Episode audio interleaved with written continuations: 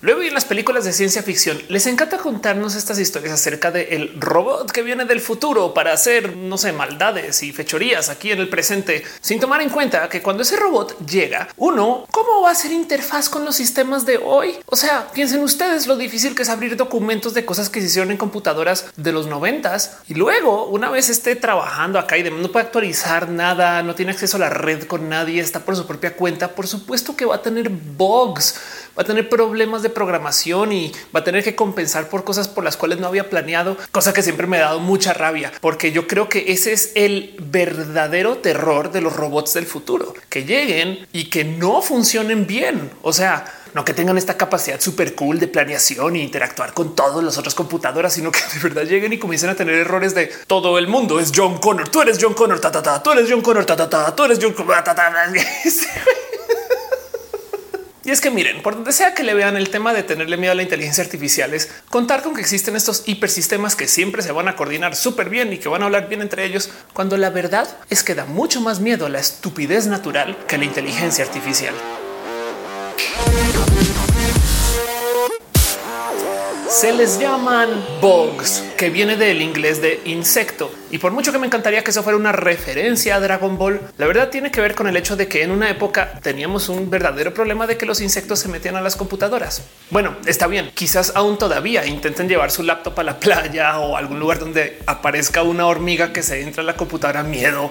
Pero el tema es que existe esta historia de algo que sucedió más o menos eso de 1940, de un reporte que publicó nadie más y nadie menos que Grace Hopper, persona de la cual vayan, investiguen quién es o yo creo que le debería dedicar un video. Es una persona bien chida, pero el caso es que Grace Hopper en lo que estaba cuidando una para entonces supercomputadora se da cuenta que no logra que la computadora haga cálculos matemáticos como debería. Y entonces entra a revisar el por qué a lo mejor hay un cable que está mal conectado o algo así. Y se topa con que adentro de la computadora hay una polilla. Y entonces existe este muy famoso reporte escrito por Grace donde dice ya logré sacar el bug de la computadora. Este es el motivo por el cual a todos los errores de software, a todos los problemas de programación se les dice bug. Este video fue editado por Elisa Sonrisas, la mejor transeditora del Internet. Chequen en redes sociales como Elisa Sonrisas. Déjenle un abrazo. Bueno, el motivo en cultura popular, porque de hecho el concepto de el bug o los insectos que se meten por ahí que cambian las cosas, eso viene desde hace mucho antes. De hecho, en épocas del telégrafo existen cartas y cuentos de Edison mismo platicando de cómo algunos de los cables de las instalaciones que tenía a lo mejor se los comieron los insectos, que en ese entonces se hablaba de estos como bichitos que entraban a cambiar cables y configuraciones. De hecho, de acá viene el famoso término el gremlin, pero también el bug se creía que era como pues este insecto que llegaba y entraba por ahí justo a los cables del telégrafo y mágicamente desconectaba las cosas que igual y sí, igual y en esa época pues los cables no eran tan buenos, entonces uno se rompía y era pues güey, seguro fueron los insectos. Pero el que se relacione un bug con un error de programación, esto viene desde 1940, esta historia de Grace Hopper y habla mucho acerca de cómo, claro, por supuesto que cuando tú tienes sistemas distribuidos completos, complejos o así de inmensos, pues claro que van a haber errores de programación, porque aunque tú tomes en cuenta de todo, la verdad es que pues a nadie le salen las cosas bien cuando tienes que trabajar en equipo. Esto es un hecho. Yo no sé por qué los profesores no ven esto cuando trabajas en equipo. Es como que vamos a coordinar una discusión en grupos de tres o a tomar en cuenta que uno de esos tres no va a hacer nada y el otro no va a saber colaborar. Y entonces también me va a fijar en eso, pero no, los profesores esperan que todo el mundo trabaje re bien. No es real.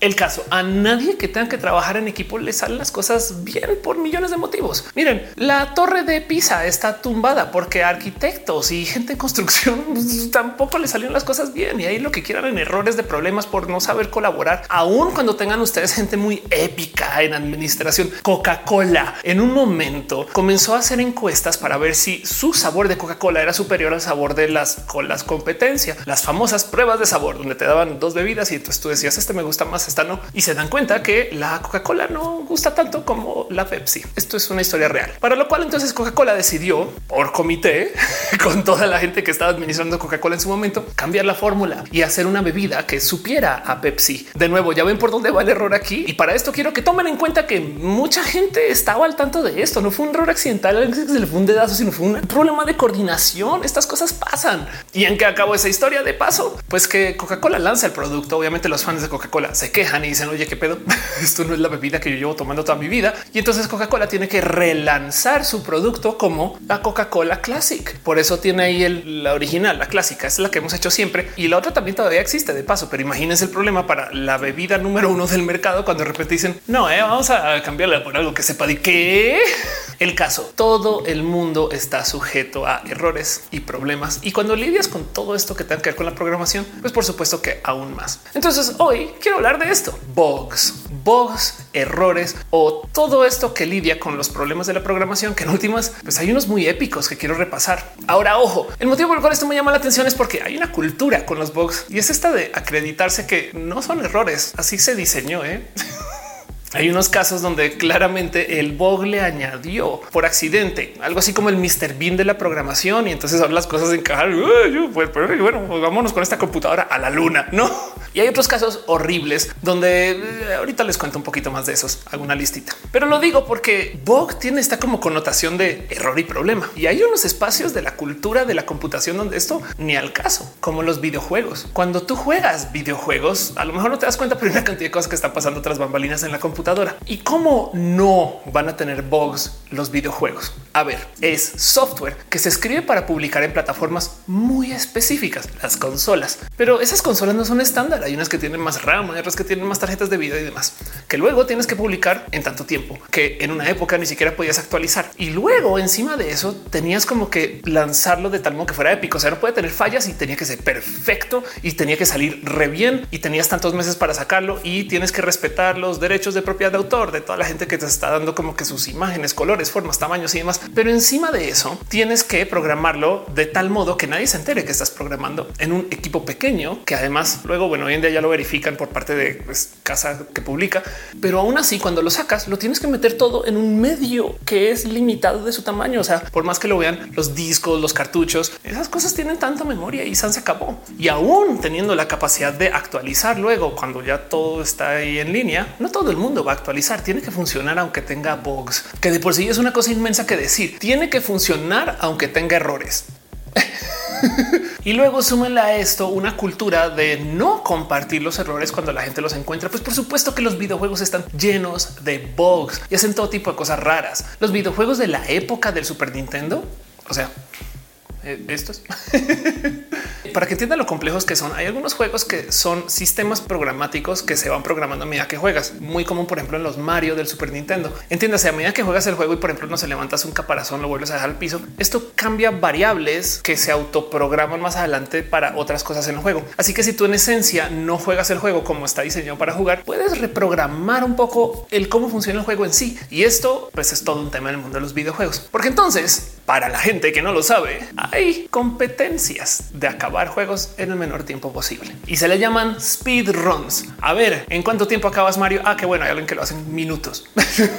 y es todo un tema porque pues claro que es divertido competir sobre esto, aunque el otro lado también da un poco de, pero no sería mejor si gozáramos los juegos más. Entonces, no sé, jugáramos a ver quién pasa más tiempo en Skyrim versus quién pasa menos tiempo. Digo, ok, ya el tema es que la gente compite para ver qué tan rápido los puede acabar. Y en un mundo donde tú tienes que lidiar con que los videojuegos tienen pues, todo tipo de problemas, pues claro que alguien los va a explotar, porque si esto te ayuda a saltar tu nivel, a correr más rápido, lo que sea, a veces los glitches funcionan para ayudar tu speedrun, pues claro claro que por supuesto que te va a ir mejor si abusas de eso, aunque sobra decir que habrá quien lo ve como trampa, porque en esencia, si tú estás corriendo una maratón y descubres que puedes saltarte una barda y ahorrarte, no sé, 10 kilómetros, pues claro que habrá quien dice que técnicamente no estás corriendo la maratón. Y entonces sale el problema es que de repente te das cuenta que hay tanta gente que se está saltando la barda que como que redefinieron la competencia. A fin de cuentas, como que ok, maratón con salto de barda y vuelven. Y pues no son los kilómetros pues, que se estipulan, pero pues hay gente que está midiendo eso y entonces sobre eso se puede competir.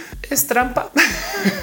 la gente más purista, por supuesto que va a insistir que es trampa, pero también la gente purista creo que a esta altura ya voy a decir que solo saben odiar. No es como qué más hace la gente purista menos decir las otras personas que decir que no saben como que.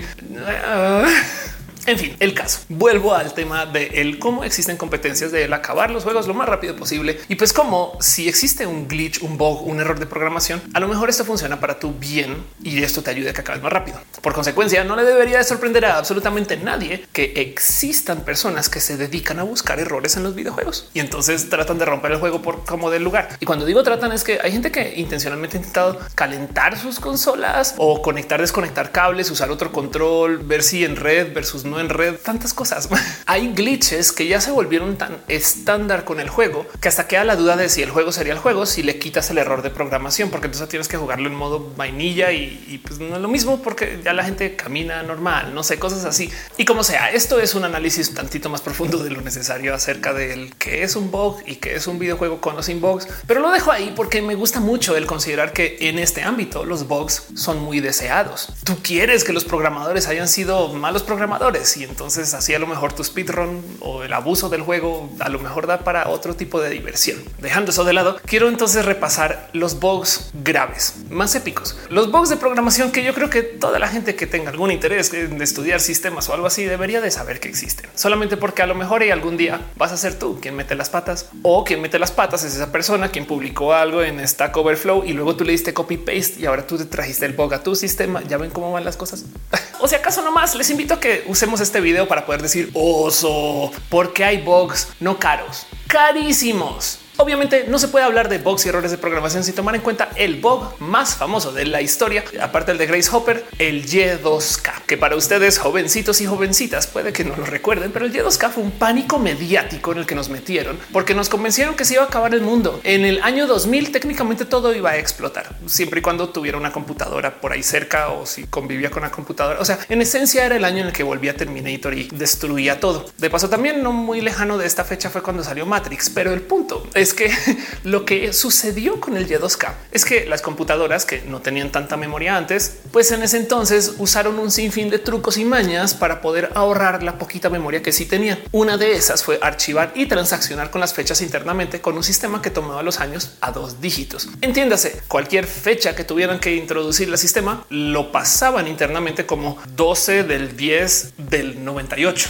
del 99, que hace todo el sentido del mundo hasta que llegas al momento de darle vuelta al chorizo y entrar al 00, que se puede interpretar de dos modos muy diferentes. El 00 podría ser el año 1900 como el año 2000. Y esto de por sí tiene todo tipo de raras complicaciones, como que el 4 de enero del 2000 es un día diferente que el 4 de enero de 1900. Pero más raro es el, y pensemos como computadora acá, el qué significa si yo estoy tratando de calcular tiempo que ha ocurrido entre, no sé, diciembre de 1999 y enero de 1900.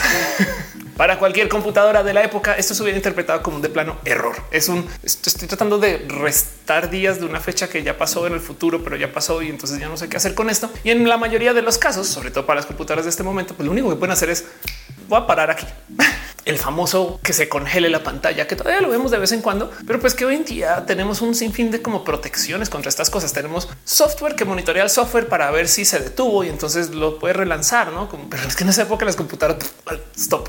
Más complejo era si esta computadora hacía cosas vitales, como no sé, llevar un vuelo. Las computadoras de cálculo de vuelo en ese entonces, pues en esencia tenían fecha, digamos que hora en la que el avión despega y luego en la mitad del vuelo resulta que el avión este, pues ahora viajó al pasado según la computadora. La computadora se traba, se reinicia, yo no sé, cualquier cosa y esto puede llevar a todo tipo de problemas que pues hay que lidiar. Mucha gente sabía que venía el Y2K y pues comenzaron a hacer estos como cambios y actualizaciones para tener nuevos chips y nuevo software que tomar en cuenta que los años son de, de cuatro dígitos. Esperemos que de cinco algún día.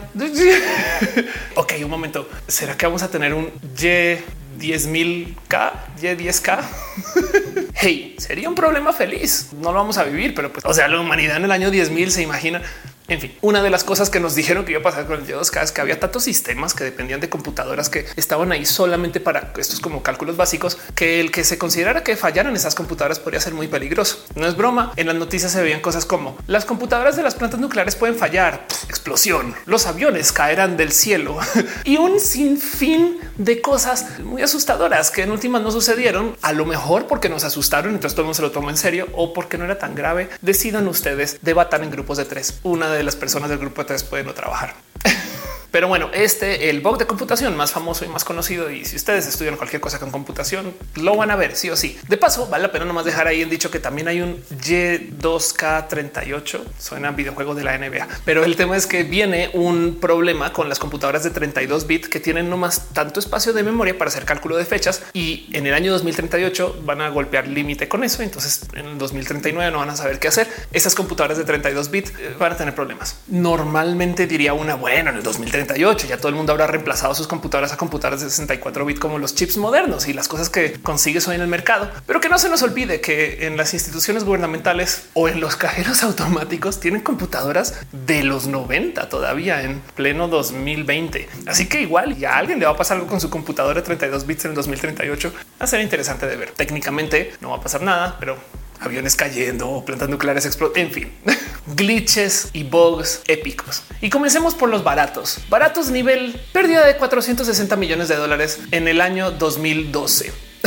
Esta es la historia de Night Capital, una empresa de finanzas e inversión que trabajaba en Wall Street, que vivía de ser básicamente un revendedor de algoritmos de inversión para otras personas que hacían inversión sobre esas apuestas de mercado. Digo apuestas, pero traían mucho fundamento. Otra en Night existe de otros millones de modos aún hoy. Pero el tema es que lo que hacen estas personas es tomar dinero de otras personas y lo reinvierten. En el mercado de valores esto es muy normal y de paso lo que hacen es muy inteligente. Si ustedes tienen por ahí guardado un Bitcoin y piensan venderlo cuando llega a tal precio, pues ahí lo ven, eso se puede programar. Y de hecho, si ustedes comienzan a darse cuenta que a medida que no se sube el oro, también sube el Bitcoin. Entonces, pues a medida que sube el oro, es bueno comprar oro y Bitcoin. Eso también se puede programar o al revés, baja el oro, baja el Bitcoin. Entonces, con programar la venta. El caso es un algoritmo súper simple, pero hay gente que se siente hacer análisis muy profundos, como tipo subieron las aerolíneas y entonces a lo mejor esto quiere decir que la gente está viajando más. Entonces van a subir también las acciones de hoteles y esto, pues al tener tanta correlación, podemos hacer modelos súper complejos que hagan que la inversión funcione y estos algoritmos se venden o se rentan en algunos casos. Y esto es un poquito lo que hace esta gente. En el 2012 Night Capital no tuvo ningún problema con hacer una actualización de su software de algoritmos y tomó un programita o partes de un programa, ni siquiera un programa completo que usaba en el 2003 para hacer compra y venta de acciones. Y ojo el problema. Cuando ustedes trabajan con software, muy generalmente, no siempre,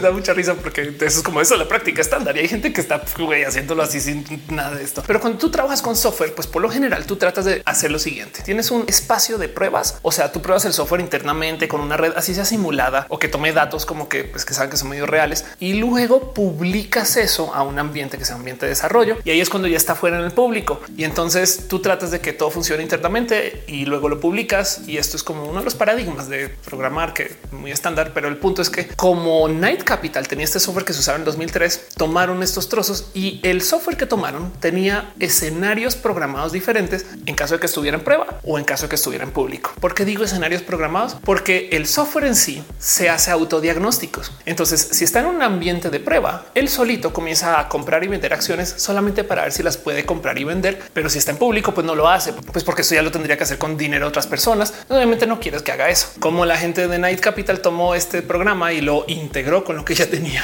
El software que pusieron en público no pudo distinguir o no sabía si estaba en pruebas o en público y al estar en público, pues asumió que estaba en pruebas y comenzó a indiscriminadamente comprar acciones al precio que las estuvieran ofreciendo y luego a revenderlas al precio al que fuera que se estuviera pues, ofreciendo por ellas también. Imagínense ustedes ir al tianguis al mercado y básicamente pagarle a la gente lo que sea que pidan y luego venderlo por lo que quieran sin negociar. Esto donde sea que lo vean es un modo muy rápido de perder dinero, pero cuando estamos hablando de un algoritmo que compra y vende así de rápido, pues dejas tú esa bestia suelta con dinero, pero mucho dinero a su disposición. Claro que va a haber problemas. Y en los primeros 45 minutos que dejaron la máquina corriendo sin darse cuenta que eso estaba pasando, acumularon 460 millones de dólares en pérdidas. Un bug, claro que sí. Se pudo haber como que controlado, claro que también, pero pues en últimas, o sea, darse cuenta que está pasando en 45 minutos, cerrarlo, desactivarlo, decirle a todos tus clientes, oigan, no podemos hacer nada ahorita porque metimos las patas con el software. Yo creo que es bastante rápido y aún así que haces tú ahora con una deuda de 460 millones de dólares, que como si no fuera suficiente por toda la metida de patas. Luego la multa que recibieron por eso también fue millonaria y esta empresa pues acabó pues, llevándose ahí entre las patas un sinfín de gastos solamente por dejar ahí su software corriendo haciendo locuras porque pensaba que estaba en ambiente de prueba. Digo, esto fue un bug no más por confusión, porque pues que se sabía que ese software del 2003 iba a hacer cosas en el 2012 o igual y sí, igual y eso no está mal documentado y nadie se sentó a leerlo. Saben? En fin, hay todo tipo de problemas y errores con el software financiero que de paso es donde usan mucho software. Y hay unos que, como les digo, no lo único que puedo hacer es decir oso. PayPal, por ejemplo, una empresa millonaria que tiene acceso a lo que quiere. Es que pueden contratar a los programadores que quieran y a los project managers que quieran y aún así meten las patas. Si eso sucede allá, aquí en casa, ¿qué va a pasar? Pero bueno, el caso PayPal aún así no tuvo ningún problema con acreditar la cuenta de una persona, nada más y nada menos que 90 cuatrillones de dólares. Ojo, estoy usando cuatrillones en el contexto de estadounidenses. En español, que un billón son un millón de millones, no mil millones. Entonces, en este caso, se le estaría acreditando a la persona 92 billones de dólares. No más que eso no suena tan dramático y entonces no haría un buen video de YouTube. Pero como sea, es un chingo de dinero, tanto que no existe. La economía mundial no tiene 92 cuatrillones de dólares. y tú así de hoy tengo mucho dinero en mi cuenta de transferencias inmediatamente. PayPal fue un bug. Claro que fue un bug. En sistemas de gobierno también hay todo tipo de problemas de bugs. Yo ni quiero saber qué ha pasado a nivel SAT, saben, o a nivel cobranza de impuestos, pero hay también casos muy famosos en Estados Unidos. Por ejemplo, el Departamento de Correcciones de Michigan un día se dio cuenta que la computadora que estaba usando para hacer el cálculo de las fechas de liberación de prisioneros tenía un problema con su calendario y entonces estaban liberando gente mucho antes de que se terminara su plazo, no más solo porque sí, porque eso es lo que decía la computadora. No es que luego quién se sienta a verificar y lo digo porque en general, miren, yo una vez cambié mi cumpleaños en Facebook a otra fecha y gente amiga a quien le tengo mucho cariño y amor, igual me celebró la fecha nueva y ya, porque es lo que dice Facebook. Yo hubiera caído en eso también. Me explico. Yo, yo soy la peor para saberme las fechas de la gente y lo que diga Facebook es la verdad. Pues bueno, en este caso en particular, esta computadora estaba dando las fechas de libertad de estas personas. Y lo más interesante de esta nota es que lo único que le quedó al gobierno para decir es que, pues bueno, por lo menos no eran asesinos en serie y se estaba liberando. Así que eh, Bog Claro que fue un bug. Y ojo que estos todavía siguen siendo los baratos. Hay una historia de oso total por parte de la NASA. Cuando yo escucho que la gente tierra planista dice hoy la NASA planea las cosas, pienso en este tipo de errores y digo, güey, no, claro que no.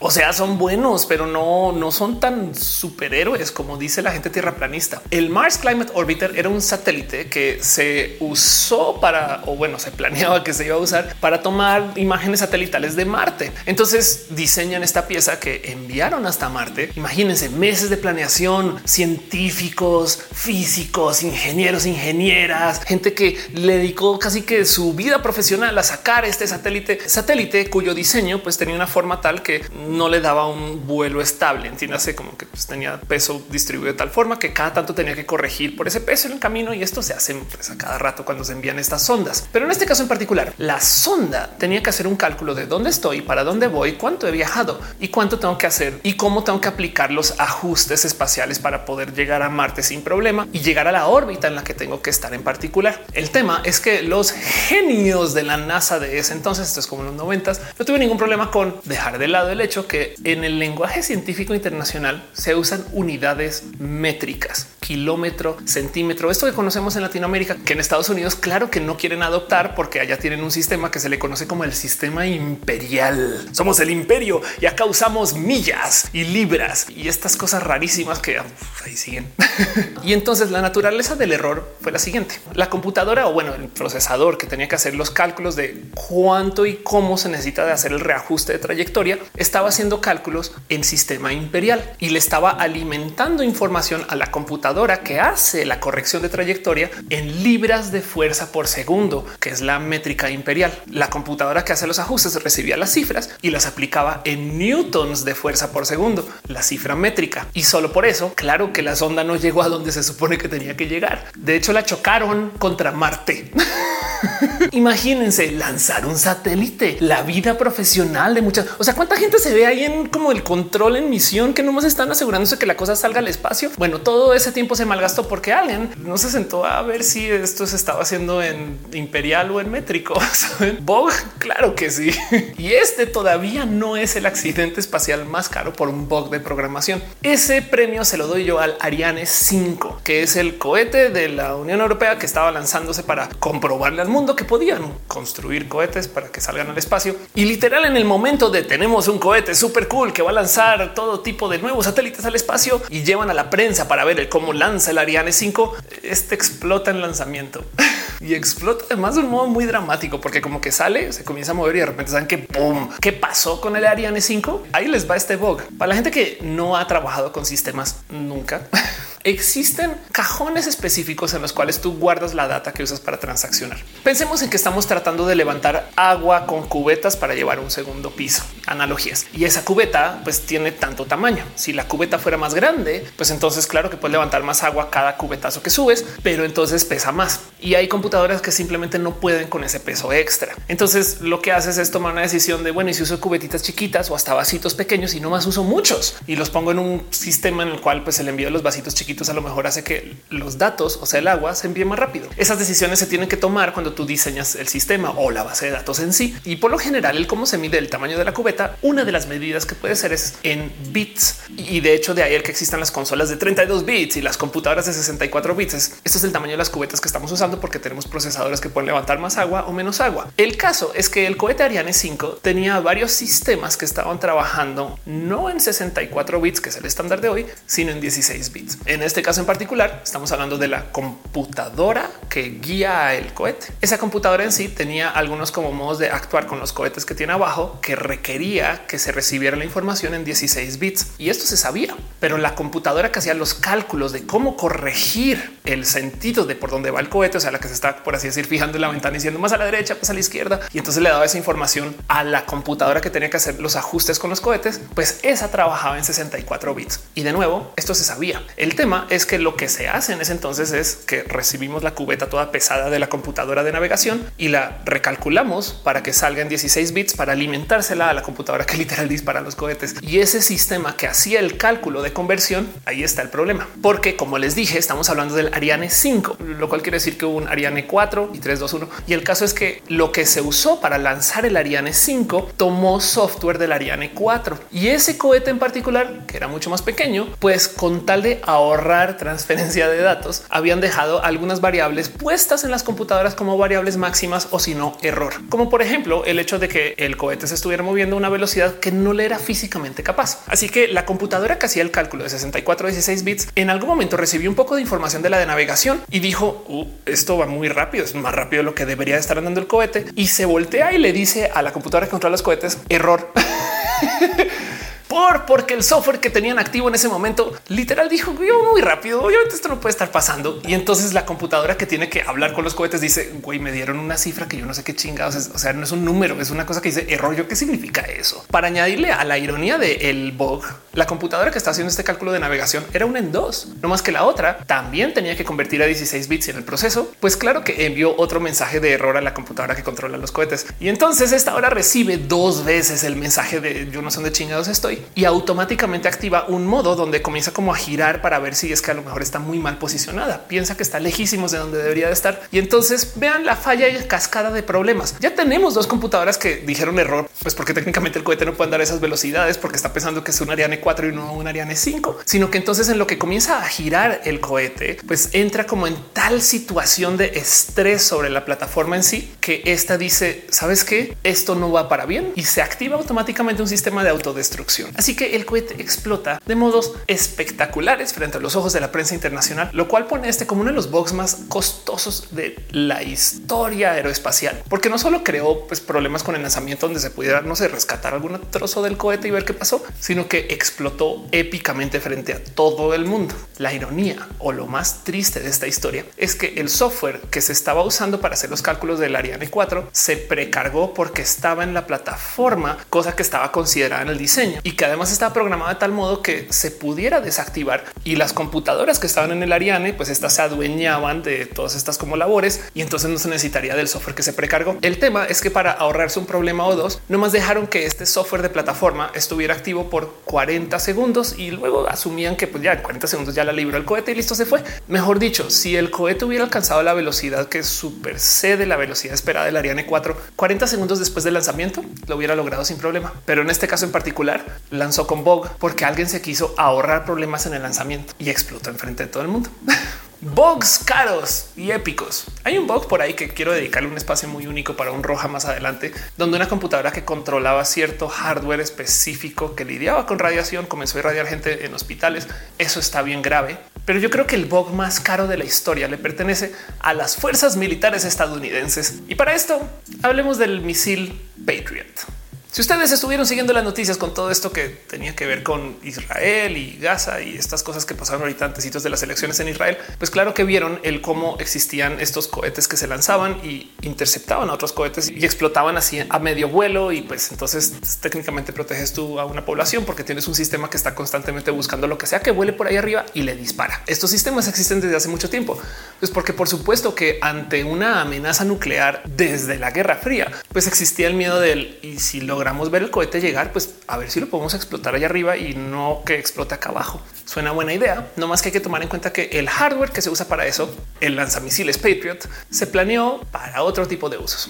El cuento es el siguiente. De nuevo volvemos al tema del tamaño de las cubetas. El sistema de misiles Patriot en ese momento tenía un esquema de manejo de fechas y horas en 32 bits, lo cual quiere decir que entonces la máquina en sí, pues con el pasar del tiempo sabía que iba a ser menos precisa, porque al hacer cálculos de posiciones y de espacio relativo de lo que sea que esté observando, pues tiene que hacer un cálculo que requiere de más uso que los 32 bits que se le permitía memoria. Y con el pasar del tiempo, desde que la máquina estuviera prendida hasta que funcionara, pues igual se pensaba que como estos lanzamisiles se iban a usar en momentos muy específicos y no contra misiles, sino contra aviones, porque esto fue algo que se desarrolló en la Guerra Fría, nunca iban a estar en el mismo lugar por más de 15, máximo 20 horas. El sistema antimisiles Patriot se diseñó como el sistema antiaviones Patriot y estaba hecho para que se dejara ahí y luego cuando ya se sabía que los aviones no venían que porque el radar o porque simplemente ya no se estaba en alerta y demás, pues nada, te lo llevas a otro lugar y entonces a ver si interceptaba ya y luego te lo llevas a otro lugar. cada vez que te lo llevabas, ¿qué hacías? Apagabas la computadora, la volvías a prender y el desfase que se sabía que existía se volvía a resetear. Pero en los noventas, estas computadoras estaban puestas ahí para guiar misiles que estaban tratando de supervisar el que llegaran otros misiles. Y en este caso, lo que hacían era que las dejaban ahí puestas no por 20 horas, que era el rango máximo antes de que tuvieran suficiente desfase, sino por 100 digo días enteros. Dejaban ahí el Patriot ahí puesto y a lo mejor cachaba algo porque pues ya venía sin tomar en cuenta que luego de 20 horas el desfase de lo que la computadora pensaba era la realidad y la realidad iba a ser tanto que en algún momento simplemente iba a estar supervisando cosas que ni al caso hasta que de repente un misil Patriot se percata de que hay una amenaza en camino y lanza contra una base militar estadounidense que técnicamente para el radar del Patriot estaba dentro del rango de lo que estaba supervisando porque ya estaba así de desfasado y obviamente estaba mirando en el sentido que no era causando la muerte de 28 militares estadounidenses por un bug, un bug que se sabía que existía y que no corrigieron porque pensaron van a apagar la computadora, van a volver a aprender que esto 28 personas. Y miren, déjenme decirles que dejando de lado la tragedia, pues también oso, fuerzas militares estadounidenses, es como que sí, un poco de ni para acá ni para allá, ni o sea, más yo creería que el desarrollar este hardware y software debe ser la cosa más cara del mundo como para que traiga un error así. Eh, no me cae. En fin, en fin bugs computacionales que en el ámbito militar, claro que se sabe que existen desde hace mucho tiempo. En una época bien que podrías decir, pues es que son cosas que se desarrollaron en situaciones de guerra o con pues muchas limitantes encima porque no puedes compartir, no se está vendiendo al público, los usuarios son pues muy marcados y muy únicos, entonces pues claro que no puedes hacer tantas pruebas, todas esas cosas. Hay una historia que yo creo que también puede ser uno de los bugs más famosos de la existencia eh, o problemas de computación. Y digo famosos porque esta tiene sus propios documentales y esta es la historia de Petrov, quien, bueno, aparte de ser un héroe mundial, nos cuenta un poco del cómo en esa época confiar en las computadoras era eh, complejo, aunque en la situación de este señor es que ahí les va. Stanislav Petrov está trabajando en el Centro de Reconocimiento de Lanzamiento de Armas Nucleares de Estados Unidos hacia la Unión Soviética. Entiéndase, él sobreveía esta situación como tipo base GoldenEye para asegurarse que ningún misil llegara a la Unión Soviética y en cuyo caso de detectar uno le tenía que reportar al mando de la Unión Soviética. Oigan, ya viene un cohete en camino para que tengan presente el que tan al instante era o es esto. Si lanza un cohete con ojivas nucleares en potencia, cada cohete puede traer hoy en día creo que son hasta 20 cabezas nucleares diferentes, de las cuales algunas son de prueba o decoy, en fin. Pero en ese entonces creo que la limitante era de 5 o 6. El caso, cuando lanzan un cohete nuclear no viene solo una bomba, vienen varias. Y estas les toman desde donde sea que se lance en el mundo 20 minutos en llegar a cualquier lugar. O sea, si tú detectas un lanzamiento, tienes 20 minutos antes de que llegue el fin del mundo. Y si tú como Unión Soviética te das cuenta que viene un cohete nuclear en tu sentido, tienes 20 minutos para lanzar uno de vuelta. Se acabó. De hecho, por eso hay submarinos nucleares también andando por ahí, porque esos están ahí en caso de que desaparezcan los países del total. O sea, si destrozas Estados Unidos del total, ya no hay Washington, ya no hay Nueva York, ya no hay Los Ángeles, ya no, hay nada. Si destrozas todo eso, todavía hay misiles que andan por ahí como en el mar, que nadie sabe dónde están, para responder a quien sea que disparó originalmente. Esa es su misión y el motivo por el cual existe es para que quien quiera lanzar una bomba nuclear lo tenga que pensar dos veces. Si yo le disparo un misil de, no sé, Israel a Estados Unidos, porque por algún motivo eso puede suceder, si Israel se la piensa porque la respuesta es que automáticamente destrozan Israel también, entonces te autoproteges. El caso, esta es la política. Pero este personaje, Stanislav Petrov, está sentado en su base de observación y le llegan estos reportes diciendo el satélite acaba de ver que viene un cohete en nuestro sentido. ¿Qué hacemos? Él, y ojo que eso son cosas que ha hablado en entrevistas y demás, tiene que reportar que esto va a suceder, pero no confía en la computadora y se sienta pensando él, ok, ¿cómo hacemos para validar que esto sí es una amenaza nuclear que viene de Estados Unidos o un error de software? En el cómo Stanislav Petrov enfrenta esta situación, primero se percata que si bien sus órdenes son que tiene que reportar, no está escrito en ningún lugar, él tienes que reportar inmediatamente. Pero ojo, si se demora más de 20 minutos en reportar, puede que ya no exista Unión Soviética para llamar y decir, oigan, viene una bomba. Así que el dejar pasar minutos y segundos viendo que viene un misil nuclear en tu sentido pues, puede ser muy caro. Y aún así, él se sienta a pensar y decide que si los Estados Unidos estuviera atacando la Unión Soviética, no lo haría solamente con cinco ojivas nucleares. Diría, si estos locos disparan, tienen miles de ojivas nucleares, claro que podrían lanzar algo mucho más agresivo. Entonces es muy probable que sea un error de software. Y ahora imagínense este personaje sentado viendo la pantalla, esperando que en 20 minutos no se acabara el mundo. Y afortunadamente no sucedió. ¿Por qué le notificaron que venían cohetes en su camino? Porque un satélite vio el reflejo del sol en unas nubes en la atmósfera y pensó, uff, esto es anómalo y a lo mejor es un cohete que acaba de lanzar y ya va en sentido de la Unión Soviética. Imagínense el tener que interpretar eso meses después cuando te das cuenta que no, pues el Petrov sí tenía la razón. en fin, hay un sinfín de documentales acerca de este tema y la verdad es que es una historia que da un poco de, uy, menos mal yo no tenía ese trabajo. Pero bueno, bugs yo creo que sí. Evidentemente, en ningún momento a nadie se le ocurrió que iba a haber reflejos en la superficie, porque estamos hablando de que eso es un satélite que se tuvo que lanzar y pues de nuevo no es barato hacer estas cosas. Lo tienen que pensar muy bien antes de dejarlo en el espacio, porque luego ya no hay como nada. está andando enviando señales. Bueno, hoy en día ya se podrán actualizar desde acá y habrán más cosas, pero estamos hablando que eso es en la época de la Guerra Fría. Entonces era tirar un satélite y ver qué onda. Bugs. Hay algo que decir acerca de los problemas en computación en general. En Latinoamérica, por supuesto que sabemos de millones de problemas y cosas que hemos tenido que enfrentar con esto. Hay unas historias que no son bugs per se, son nomás problemas con la tecnología en general. Hay un caso, por ejemplo, donde Dell no tuvo ningún problema con publicar computadoras a dólares, a dólares. O sea, solamente están cobrando el envío porque que la subieron y el sistema decía que estaban en cero, cosa que en México, que tenemos una entidad gubernamental que se dedica a regular el cómo venden las empresas y estas cosas, o sea, la Profeco, pues entonces ya luego de vendidas obligaron a Dell a entregar esas computadoras. Y hay gente por ahí que tiene computadoras que recibió a pues casi que cero pesos más el envío. Esto no sé si llamarlo un bug, pero sucedió. Y, y lo digo porque pues, también hay que recordar que muchas veces parte del problema de la computación es el ser humano que está enfrente de la computadora, lo que famosamente se conoce como los errores tipo capa 8. El problema que hay con la persona de carne que está entre el teclado y la pantalla. Saben, ahí también hay todo tipo de problemas y errores por gente que a veces se pone muy pelotuda de sus modos de actuar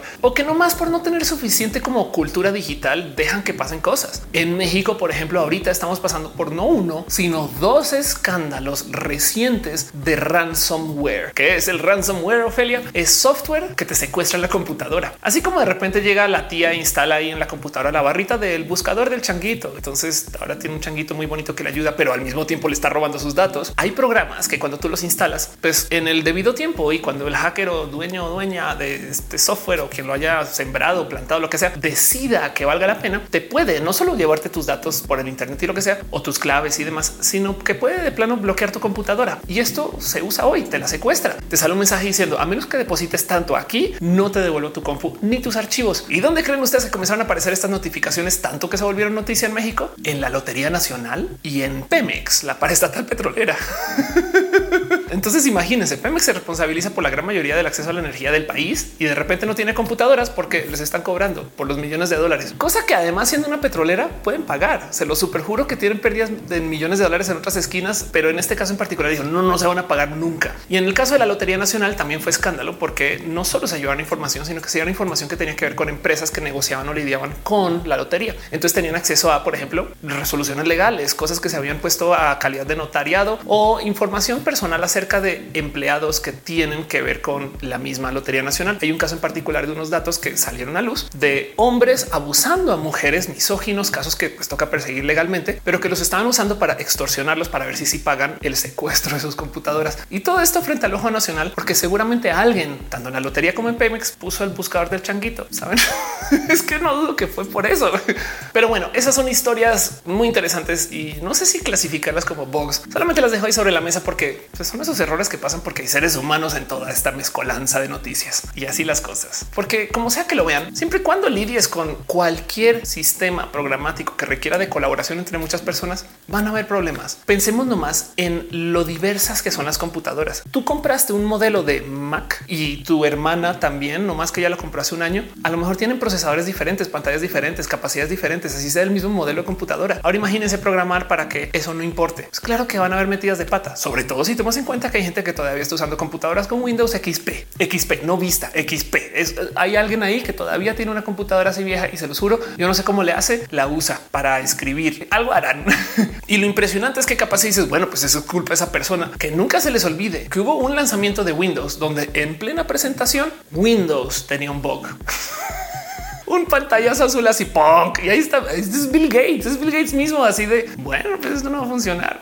¿Qué les digo? Bugs, claro que hay. ¿Conocen ustedes de alguno en particular que no haya listado acá? Déjenmelo saber acá abajo en los comentarios. Yo me gozo mucho el mero concepto de que existen estas metidas de pata, porque pues qué les digo, a fin de cuentas también hay un pequeño factor chisme. Todo esto es este güey que programó mal, esta colaboración que se hizo mal, esta gente que está peleada. A veces hay muchos bugs porque el fabricante A no quiere saber nada del fabricante B, pero les toca porque mercado y entonces hay bugs. A ver, en fin, ahí les dejo. Espero haberles entretenido un poquito con el tema de los errores programáticos. Y si no, también déjenmelo saber aquí abajo. A lo mejor el bug de verdad es Ofelia alguna cosa así. les quiero mucho. Nos vemos en el próximo video.